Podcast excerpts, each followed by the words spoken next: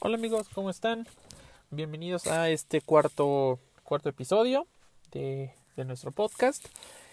Hoy traigo, o quiero platicar sobre, como el tema central, quiero que sea este tema del ADN, el ADN en los equipos y si sigue vigente o no sigue vigente esto, pero no quería dejar pasar un poquito lo que fue la, la jornada 13 de, del fútbol mexicano y un poquito hablar de, de, de, de este, cómo va la tabla, ¿no? ¿Por qué hablar en específico? ¿Por qué quería hablar en específico de esta jornada 13? Creo que a diferencia de lo que platicábamos en el capítulo anterior, eh, esta jornada tuvo detalles muy interesantes y puntuales de los cuales creo yo es importante, importante platicar y, y analizarlos, ¿no? Yo me centraría en cuatro partidos. ¿no? Cuatro partidos y por ahí traigo un, un, un partido chocolate, que ya lo habíamos tocado la semana pasada. Eh, el América León, el Chivas Atlas, el Toluca Tigres y el Pachuca Cruz Azul. Son los cuatro, los cuatro partidos de los que yo quisiera, quisiera hablar. Hablando de estos eh, ocho equipos, y si vemos un poquito cómo está la tabla, hablamos de un América León, siendo los lugares 3 y 4. Hablamos de un Chivas Atlas. Chivas está en el lugar sexto. Atlas no figura. Toluca Tigres, un Toluca en segundo lugar, un Tigres en séptimo y un Pachuca Cruz Azul. Un Pachuca estando pues ya en el quinto en el quinto peldaño y un Cruz Azul ya metiéndose entre los ocho mejores. Entonces, de los nueve tenemos a eh, digo de los de los de estos ocho equipos siete están entre los primeros ocho lugares simplemente nos faltó eh, Monterrey ¿no? que tuvo su partido si no me equivoco contra contra Tijuana y lo, lo, lo, sacó fácil ¿por qué hablar de estos partidos? primero el América el América León un partido donde pues primero vemos a dos técnicos a mi parecer de un perfil muy diferente vemos a un Larcamón que eh, pues le costó trabajo en León, ¿no? le, le, costó trabajo a punto de que las críticas fueron hacia, pues si realmente era un técnico pensado para un equipo estilo el Puebla, un equipo pues impresión de estar arriba para sacar jugadores, o sea, si ese era su, o ese es su, su perfil, ¿no? Le, le, costó trabajo a mi parecer, pero pues lo, lo, está sacando, ¿no? Y un eh, Tan Ortiz, mmm, y un Dan Ortiz, mmm, digámoslo, con un perfil más bajo, ¿no? Un perfil más tranquilo, yo diría hasta sereno, entre comillas, pero un perfil diferente, ¿no? Venimos hablando de América León, tercero y cuarto, prácticamente empatados, un punto de diferencia, León, eh, León por arriba. Eh, entonces se jugaban un poquito el que Todavía no jugaba Toluca para ese momento, entonces quién pudiera llegar al segundo lugar, ¿no? Con la, con la victoria. El empate los mantenía, ¿no? A espera, a espera de lo que hiciera Toluca, pero el, empate los mantenía en 3 y, en 3 y 4.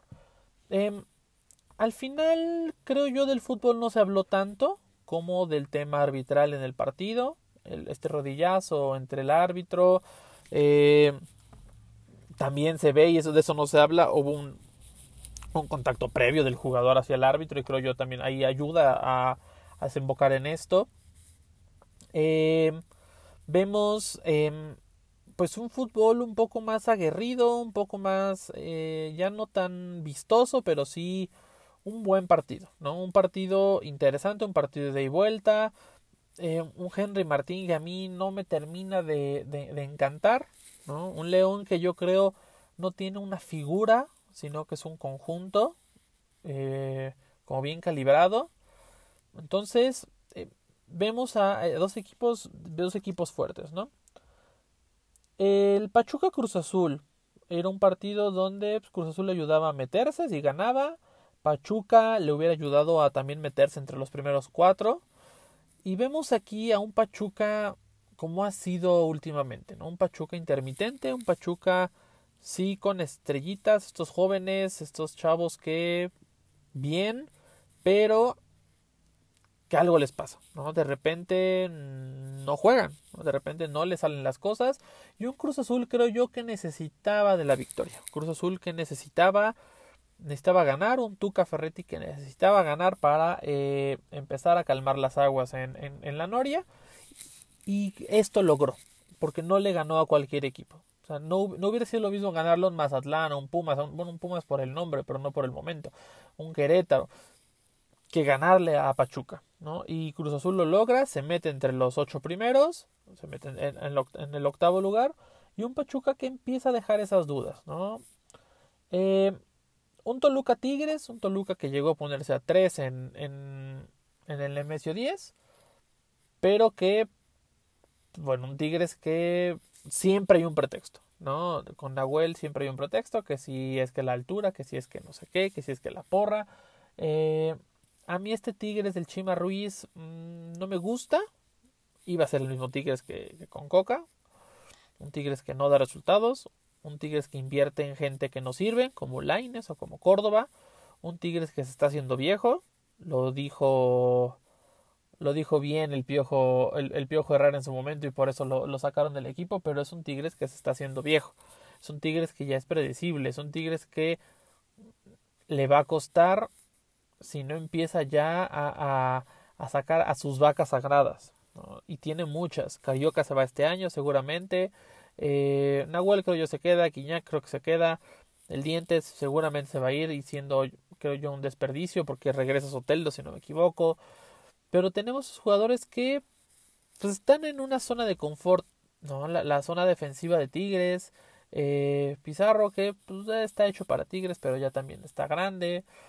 Quiñones que no termina de, cuajar, también se habla de que va a salir, ¿no? O sea, este son jugadores que ya, ya pasó su top, pero es una plantilla que no se renovó. Y te renuevas con dos jugadores, un Córdoba que nada, y un Laines que pues nada, ¿no? Inflado por, por, por Televisa, vendido al mejor postor y pues bueno, calienta bancas totalmente, ¿no?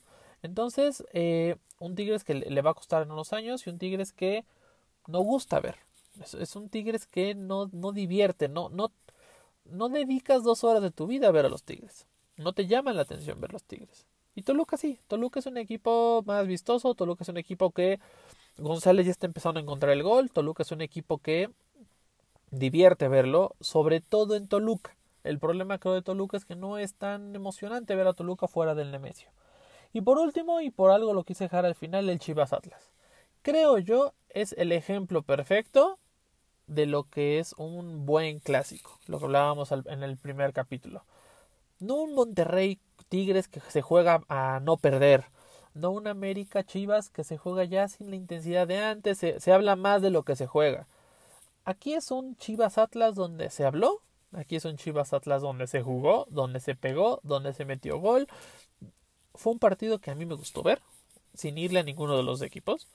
Fue un partido que fue divertido, fue un partido que fue entretenido, fue un partido en el que uno de verdad notó que estaban entregándose completamente. Entonces, fue un buen partido. Fue un buen partido, creo yo, a mi parecer actualmente es de los mejores clásicos que hay. Por lo menos eso es lo que están tratando de, de lograr. Porque tenemos a unas chivas que poco a poco van sintiendo la playera gracias al técnico porque no son chivas, chivas, chivas todos, pero van sintiendo este, este, este amor por la playera y, y, un Atlas que pues tuvo, lo vuelvo a repetir, aquí habrá muchos hates, pero pues tuvo sus títulos regalados o en gran parte ayudados para lograrse y después se cayó. Es un Atlas que no, no, estamos regresando a la época de a lo Atlas, ¿no? Pero en este partido no. En este partido jugó bien. Fue un buen partido por parte de los dos, de los dos equipos.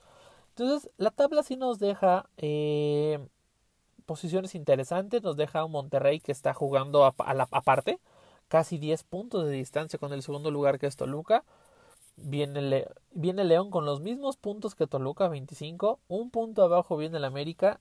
Dos puntos abajo viene Pachuca y Chivas. Un punto abajo viene Tigres. Y un, punto abajo viene Cruz Azul. Estamos hablando que del octavo lugar al quinto, al, segundo lugar hay cinco puntos de diferencia, dos jornadas prácticamente. Entonces, eh, la tabla está muy pegada arriba. ¿Cuál es, ¿Qué es la mediocridad del torneo? Que igual de pegado que está arriba, está abajo. ¿no? Vemos cómo después de Cruz Azul, si no me equivoco, viene, viene Puebla. Y Querétaro se, casi se metió al, al tonto repechaje. Y bueno, ¿no? Vemos un torneo mediocre a la baja y un torneo parejo y se puede ver como sea a la alta quitando a Monterrey. ¿no? Pero bueno, no quería dejar pasar el poder hablar de esta jornada porque se me hizo una jornada interesante, se me hizo una jornada em, para hablar de ella porque hubo de todo. Dichoso fútbol mexicano golpes de árbitros, eh, broncas, eh, partidos que se terminaron al final, partidos donde ganó el que no tenía que ganar, perdió el que jugó para ganar. Eh, bueno, no hubo realmente de, de, todo. Pero bueno, justamente hablando del fútbol mexicano, quiero hablar de un tema que es, creo yo, el que está mucho en boca de, de muchos, sobre todo Pumas, que es el ADN, ¿no? Este, este famoso ADN del que se pregona tanto, sobre todo en universidad. En universidad se habla mucho del el nuevo técnico, ¿no? Creo yo, no ha habido un técnico de... Es que Lilini, Lilini creo fue un punto y aparte. Lilini fue, fue ese experimento que salió bien, ¿no? No salió perfecto, pero salió bien, ¿no? Eh, pero nos vamos a, a, la nueva contratación de Mohamed. Para empezar, eh, hay que hablar de lo que fue de lo que fue Rafa Puente. Creo yo Rafa Puente no se pudo llamar un bombero, no se pudo llamar eh, una decisión pensada. Realmente no entiendo la razón de Rafa Puente. Em, cuando tú contratas a alguien, pues ves su currículum. Ves cuánto te pide de sueldo, cuánto le puedes pagar. Em, pero también ves currículum, ves un poquito, bueno, qué necesita la empresa, qué quieren los clientes, los espectadores, en este caso los aficionados, qué tanto le puedes pagar, pero qué tanto te puede ofrecer. Y creo yo, en ninguno de esos puntos, quitando el sueldo, Rafa Puente era la mejor opción. Rafa Puente fue la mejor opción porque era un técnico que aceptó firmarte seis meses con un sueldo seguramente muy bajo y pues tan tan, ¿no? Pero por es de los técnicos, de los peores técnicos en porcentaje de victorias, es un técnico que le fue bien en Lobos y un ratito. Es un técnico que simplemente no tiene currículum. Tiene un papá que lo protege a morir, como cualquier papá, pero mm, hasta ahí. ¿No? Fue una mala decisión. Y al final, malos resultados. El equipo de Pumas realmente no es tan malo como sus números lo, lo, lo, lo ven, pero es un equipo indisciplinado, un equipo con una cantidad de expulsiones tremendas. Es un equipo mal reforzado porque creo enfocaron mucho presupuesto o en, en, zonas donde no se necesitaba. Luego se les da lo que pasó con Dani Alves, que no es pretexto, pero ese, esa banda donde empezó a jugar el único partido que jugó en este torneo, esa banda es donde Pumas más ha, ha, ha carecido, ¿no? Sale Rafa Puente, fecha FIFA, buen momento. Llega Antonio Mohamed. Antes de la llegada de Mohamed se empiezan a barajear otros nombres. Jimmy Lozano, Hugo Sánchez, este, Diego Alonso fue de los que más sonó. Los tres con pasado Puma. Uno como jugador, otro como jugador y ex técnico, y el otro como eh, jugador. Y creo que Jimmy sí fue técnico de Pumas en algún momento. Entonces, si nos vamos a lo que siempre se dice es, Pumas necesita un técnico de casa, ¿no? que es lo que muchas personas pensaban, pues eran las mejores opciones. Pero se van por Mohamed. Muchos pegaron el grito, es que Mohamed no tiene el ADN, si no me equivoco fue este Miguel España o este o Negrete que empezaron a decir, pero yo me pongo a ver, ¿hace cuánto que el ADN no gana partidos? ¿Cuál es el ADN de Pumas? ¿Qué es el ADN de Pumas? Hace mucho que no existe un ADN de Pumas. Hace mucho que Pumas no tiene un seleccionado. Hace mucho que Pumas no es referente. Hace mucho que Pumas no pesa. Entonces ese ADN realmente ya se acabó. Es un ADN que no existe. El ADN no gana campeonatos. Y entonces nos podemos saber la lista de los últimos técnicos ganadores de, del fútbol mexicano. ¿Y dónde encuentras ese ADN del equipo? Nos podemos con Almada y Pachuca. Pues ADN del Pachuca. Tú piensas en Pachuca, en técnicos, piensas en Javier Aguirre, piensas en Lojitos Mesa. No piensas en Almada. Es más, hoy no, no sigues sin pensar en Almada. ¿no? Nos vamos a, a, lo que fue el Atlas, ¿no? El ADN del Atlas. Pues, Coca, no. No es el ADN del Atlas. El ADN del Atlas. Yo me, yo me acuerdo del Atlas de la Volpe, por ejemplo. Ese era un Atlas espectacular. Pero, pues, exjugadores del Atlas, bueno, hay muchos, pero. ¿Por qué no pensaron en contratarlo? Pues porque realmente no, no, no necesitabas eso para, para ser campeón. ¿no? Y nos podemos ir también con el turco y eh, a, a, Monterrey, nos podemos ir con este con Nacho Ambriz, ¿no? En, en, el León, ¿no? El, de los últimos técnicos mexicanos campeones. O sea,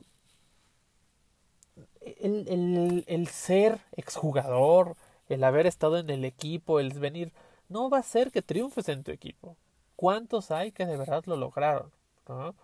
En Pumas, sí, sus últimos técnicos fueron exjugadores, voy de acuerdo. Bembo Vázquez, Tuca Ferretti y los dos bicampeonatos de Hugo, el bicampeonato de Hugo Sánchez. O sea, los últimos cuatro títulos de Pumas fueron ganados por un técnico eh, Puma, pero con un respaldo. Y no es que jugaran, los tres equipos jugaban diferentes. Vemos a uno, el, yo me acuerdo los equipos de, del bicampeonato de Hugo, pues eran equipos bien formados, con chavos, pero con muy buena cantera, con presupuesto, eh, con buenas contrataciones, eh, un equipo joven, pero con cierta veteranía ahí que ayudaba, pero un equipo que jugaba ordenado, no, no, no se lanzaban al, ataque muchas veces. Vemos un equipo como el de Memo Vázquez, que era un equipo lanzado al ataque con los mal llamados o bien llamados cuatro fantásticos que al final no logran el, el campeonato, pero logran la hazaña de, de llevar a los Tigres hasta los penales, ¿no? Pero un equipo diferente, un equipo bien, pero un equipo del que se habla adelante, un equipo de ese equipo no se habla de lo que era abajo, ¿por qué? Porque no era un equipo nivelado. Pero también tenemos a un equipo eh, como lo que fue eh, en la época de Tuca, con Memo Vázquez le ganan a Morelia la final, estoy, me estoy equivocando, con Memo Vázquez le ganan a Morelia la final, luego pierden la, otra final también con Memo y, y, los cuatro fantásticos, Fidel, este Herrera, ¿quién era el otro? Este Britos y Sosa, era un equipazo, pero nada más eran ellos cuatro, abajo había sus carencias. El equipo de, de que le gana a Morelia en la final es un equipo con Palencia, es un equipo con Dante, es un equipo con eh, Bravo, es un equipo con Orrantia, es un equipo con Cortés, es un equipo con Verón, es un equipo con Fuentes, es un equipo bien formado, pero dinámico, era un equipo rápido, ¿no? que atacaba, pero también le jugó mucho la fortuna. Y de ahí tenemos el equipo del Tuca, ¿no? un equipo más ordenado, un equipo que corrió con suerte, donde casi lo saca el Puebla, y un equipo que pues al final logra el campeonato con, con Pachuca en Pachuca. ¿no? Pero eh, el ADN no funciona. El ADN no está. ¿Y por qué vemos, ve, veámoslo con los técnicos en otros equipos? Chivas. Chivas probó con ex Chivas, Chivas probó con este mexicanos, Chivas probó con gente de adentro, Chivas probó ¿Hasta cuándo le funcionó? Cuando trajo a, de directivo a un español, cuando trajo este español a alguien, es español o es, es, europeo, ¿no? Pero a Pavlovich. Eh, hasta ahí le funcionó. ¿Por qué? Porque necesitaban otra visión, necesitaban otra, otra idea. Sí, que se empaparan con lo que es el club y que entendieran lo que es el club, pero no que fueran del club. Y Chivas está funcionando. Eh, lo vemos con, con América, ¿no? Pues América también, los técnicos de casa no le funcionan. Cualquiera diría que Reynoso, por ejemplo, pues no funcionaba en el América. O sea, Brailovsky no funcionó en el América. ¿Qué pasó? Traemos, sí, el Tano, exjugador del América, pero así que digas, oye, el Tano, figura del América, pues no, pero agarró al América en emergencia, ¿por qué? Porque estaba en crisis, ¿no? Y le ha funcionado. Entonces, los técnicos, eh, sí, sí, sí importan en el equipo, pero no necesitas a fuerzas tener un técnico de casa para que te haga campeón. Y centrarnos específicamente en Pumas. Creo yo, Mohamed mm, va a cambiarle la, la idea al equipo.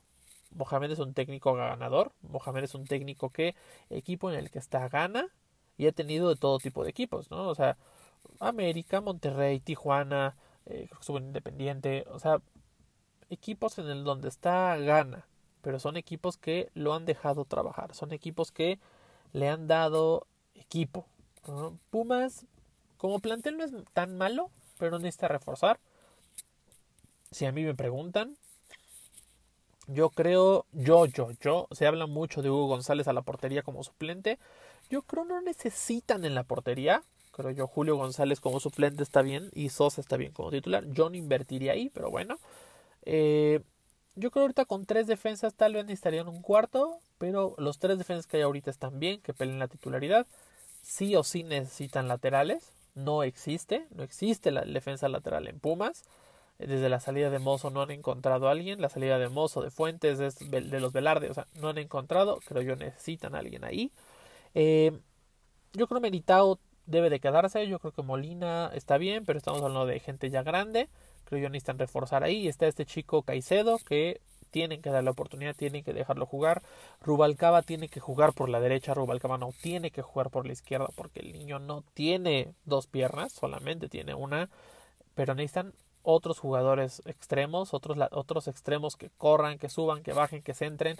Necesitan invertir ahí. Yo creo necesitan un 10, un jugador cerebro y necesitan centros delanteros. O sea, se habla mucho de, dinero, es que dinero, el comandante y lo que hace, pero dinero falla unas que dices no puede ser.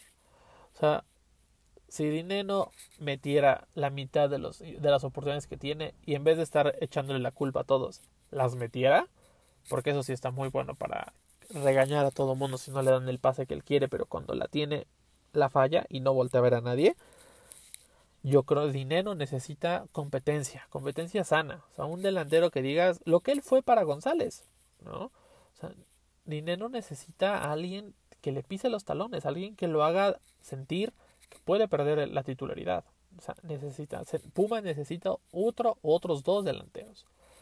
Del, Petre, del Prete creo yo puede jugar abajo del como segundo delantero o atrás del delantero, creo yo lo puede hacer bien. Salvio está muy bien, necesita un recambio y del otro lado se necesita alguien más por la banda izquierda.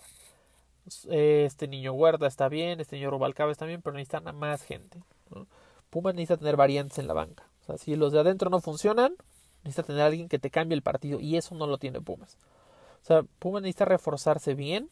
Creo yo lo que decía eh, Mohamed en Fútbol Picante es, es interesante, pero sería mejor que lo hiciera realidad y es traer buenos jugadores trae, poco, trae pocos extranjeros, pero de mejor calidad. Saca a los Diogos, saca, o sea, tráete mejores delanteros, mejor, mejores jugadores extranjeros, ¿no? Entonces, Pumas tiene mucho de dónde trabajar, pero tiene que olvidarse, la afición Puma tiene que olvidarse de esa mal llamada búsqueda del ADN Puma. Porque tú le preguntas a la gente, bueno, es que es el, ¿qué es el ADN de Pumas? El Pumas, no, no, es que es, el jugar en, en CU y la cancha y correr como ya no lo hacen. CU a las 12 le pesa más a Pumas que a otros equipos. Pumas en CU ya no pesa, ¿no? Y lo decía Mohamed muy claro. O sea, se tiene que lograr otra vez que CU pese, porque CU no pesa. Entonces, el ADN Puma no existe. ¿Quién, quién, no, ¿Quién nos puede decir qué es el ADN Puma? Así como decir, bueno, ¿cuál es el ADN América? ¿Cuál es el ADN Chiva? ¿Cuál es el ADN Atlas? O sea, ya no existe. ¿Por qué? Y es, un, es un, una consecuencia del fútbol mexicano. Al haber menos, menos canteranos, menos gente que sientan la playera, obviamente ya no hay esta cuestión de yo soy Puma de toda la vida, siento los clásicos, siento los partidos. Ya no existe. Entonces, poco a poco se ha ido perdiendo ese ese dinamismo, ¿no? Que es lo que muchas veces se habla de lo que es el, el ADN Puma, ¿no? Entonces, creo yo el fútbol mexicano necesita tener cambios porque también se ha ido perdiendo el mal llamado ADN mexicano. ¿no? Estos jugadores aguerridos, esos jugadores que corrían, que se la partían, esos jugadores eh, que daban un fútbol vistoso, que cuando jugaban contra europeos se sentía que era el fútbol latino, ¿no? Y ahorita ya no. Ahorita ya se, ya todo es este, el pelotazo, ya todo es abre a la banda y centra, ¿no? Y vemos esa crisis en la selección. Vemos un Lozano que pues vive de un gol con Alemania, pero en la selección no ha hecho nada. Eh, vimos, vemos a laterales que no hacen nada. Nuestras estrellas son Alvarado y, y Antuna. Vemos centros delanteros donde seguimos esperando que un año después el 9 meta un gol, cosa que es una barbaridad que siga siendo el 9 de la selección. Eh, ya no existe tampoco eso, ¿no? Entonces el ADN en el fútbol se perdió, el ADN no existe, creo yo son pocos los equipos que siguen manteniendo esto. Yo pensaría tal vez en un Barcelona que poco a poco se va demostrando que ya no le funciona el tiki-taka.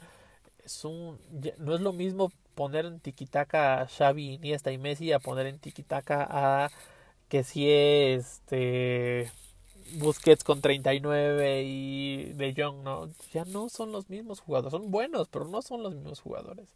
Entonces tienes que ir evolucionando, ¿no? Tienes que ir eh, eh, no casándote con esa idea. Eso que te dio glorias y triunfos hace unos años, no te los va a seguir dando siempre, ¿no? Entonces lo justificamos diciendo que es el ADN del equipo. Pero, ¿qué equipo lo, de verdad tiene esto? ¿no? Entonces, eh, yo creo que por ahí era el tema en el que yo quería que platicáramos el día de hoy. Si de verdad existe o si de verdad eh, este ADN gana, gana campeonatos en otros deportes, en, en fútbol en, específico, pues yo me atrevería a decir que no, no. Yo creo que el fútbol es el único de los pocos deportes donde se habla de esto, ¿no? De un, es que así jugamos. Tal vez si nos vamos al baloncesto decimos, bueno, es que los Pistons de los Detroit, eh, pues sí, su ADN en los noventas, en los ochentas era lo, lo físico, ¿no? El golpear, el, las faltas, el ser más rudos, ¿no? Bueno, esa era su forma de jugar y ok, lo mantuvieron así. ¿Ganaron algo? Pues no, ¿no? Pero así sabías que te jugaban. Pero hoy en día lo ves en la NBA y dices, pues no, no entiendes mucho. Tal vez dices, bueno, Golden State y sus tiros de tres, ¿no? Que para mí eso no es, no, no, a mí no me gusta el básquetbol por eso, ¿no? Pero, o eso no me gusta del básquetbol, ¿no? Pero el béisbol, hablar de un ADN, el, americano hablar tal vez de un ADN, ya no, ya se ha ido, ya eso ya no existe. El fútbol sigue siendo, sigue queriendo ser tan romántico que sigue queriendo hablar de eso, ¿no?